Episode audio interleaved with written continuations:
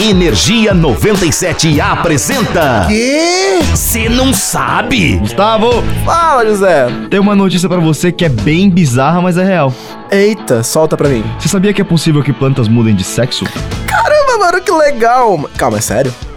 Sim. Aconteceu na Colômbia, onde pesquisadores ao analisarem 150 plantas se depararam com quatro que estavam diferentes das outras. Ah, tá, como assim? Seguinte, a espécie em questão é a palmeira cera de quindio, ou do quindio, vale da sua. É uma espécie até então considerada dioica. Ou seja, amiguinhos biólogos, é hora da biologia, que possui indivíduos do sexo masculino e feminino, é isso?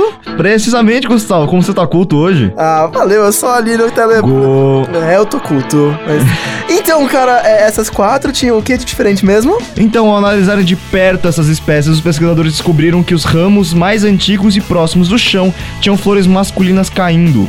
Eita, então é tipo como se o seu... Sim. eh, Caísse... Precisamente. Ai, Pois é, mas no entanto, a mudança de sexo da primeira planta ainda não foi concluída e, para analisar isso melhor, os pesquisadores utilizaram drones para melhor analisar os ramos da árvore que tem 60 metros de altura.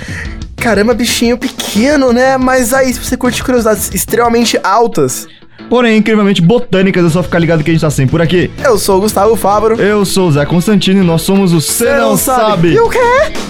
Energia 97 apresentou. Ah, já sei! O quê? Você não sabe?